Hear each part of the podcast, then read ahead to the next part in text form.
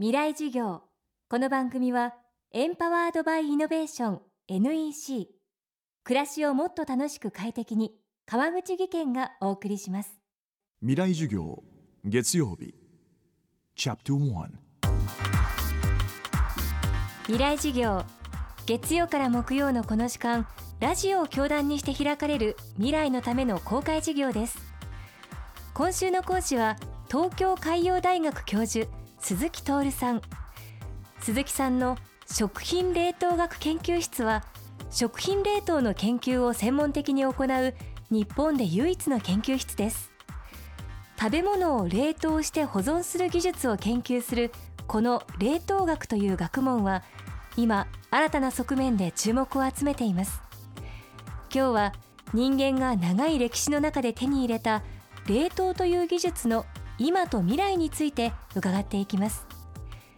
未来授業1時間目。テーマは冷凍保存とは何か。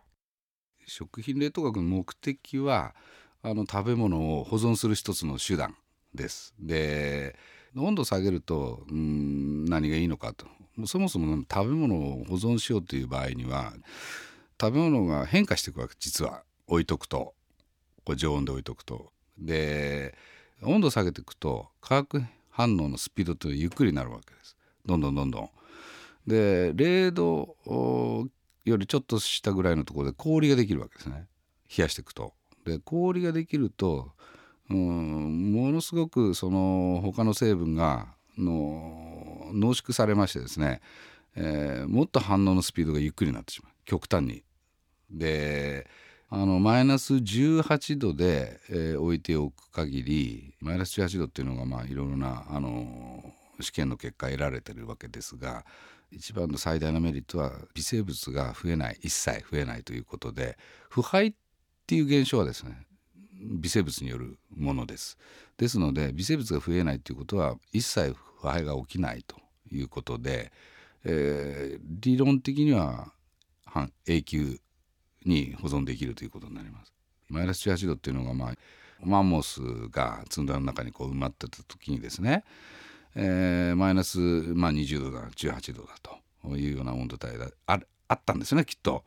でそうすると、えー、1万年2万年近くそのままの形で分解されずにいたというのがまあ一つの長いレンジでの保存試験をやったということの、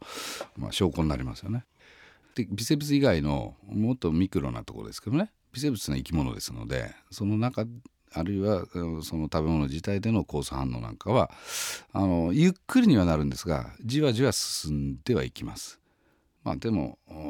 まあ、通常の反応のスピードに比べるともう全然ゆっくりなので、えー、だからそこのところ比べると賞味期限というものがですね、えー、出てくるわけですね。市販で売られてる冷凍食品は1年くらいマイナス18度ですと1年は保管できるということになってます。そんな食品冷凍の技術冷凍食品はもちろんですが具体的にはどんなところで活用されているのでしょう？きるだけ元の状態に戻したい。あの缶詰ですとか、まあ、レトルトだとか加熱しますね。そうするとタンパク質なんか変化してしまって物が変わってしまうんですね。元の状態に戻すっていうことなかなか難しい。例えばお刺身。お刺身はですね皆さんあのマグロなんか気づかずに食べてる場合もあるんですけども一回冷凍したものをそれを生の近い状態にですね戻すことができる唯一のこの冷凍学の技術なんです、まあ、そういったことで元の状態を、できるだけキープする。そのために、えー、どうしたらいいのかっていうのを追求するのが、まあ、食品冷凍学と、えーまあ、考えてます。もともとは。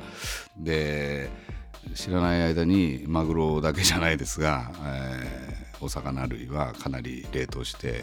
えー、エビなんかほとんどじゃないですかね。もうかなりの割合が、えー、輸入されてると。輸入されてるっていうことは、えー、ほとんど冷凍されてるっていうことになります。それから肉類もう海外から輸入するような肉っていうのはもう冷凍です。ほとんど。で原料ですね。缶詰。皆さん缶詰ですとかそれこそまあレトルト食品とか調理したものですね。カレーとか食べ食べる場合もありますけれどもこういったものっていうのは原料が冷凍なんですね。冷凍原料を企業さんが購入してで加工すると。そうでないとあの工場っていうのは生産できないわけですよね。生のものでフレッシュなものかあの頼ってるとシーズン性があるしコストがこう変動するしということで安定した生産性があの保てないわけですよねそうすると皆さん最終的に口に入るのはうんと いろいろまあお思いでしょうが必ず冷凍のプロセスを経たものを使われてるということになるわけですね。ですので今あの冷凍倉庫っていうものがあるんですがそういうところがストップしてしまうともうとんでもないことになると日本の食産業はおそらく壊滅状態になってしまうんじゃないかなというふうに思いますけど。未来事業今日は冷凍保存とは何かをテーマにお送りしました。この番組はポッドキャストでも配信中です。バックナンバーもまとめて聞くことができます。アクセスは東京 FM のトップページからどうぞ。未来事業明日も鈴木徹さんの講義をお送りします。川口技研。階段での転落大きな怪我につながるので怖いですよね。足元の見分けにくい階段でもコントラストでくっきり白いスベラーズが登場しました。皆様の暮らしをもっと楽しく快適に。川口技研のスベラーズです。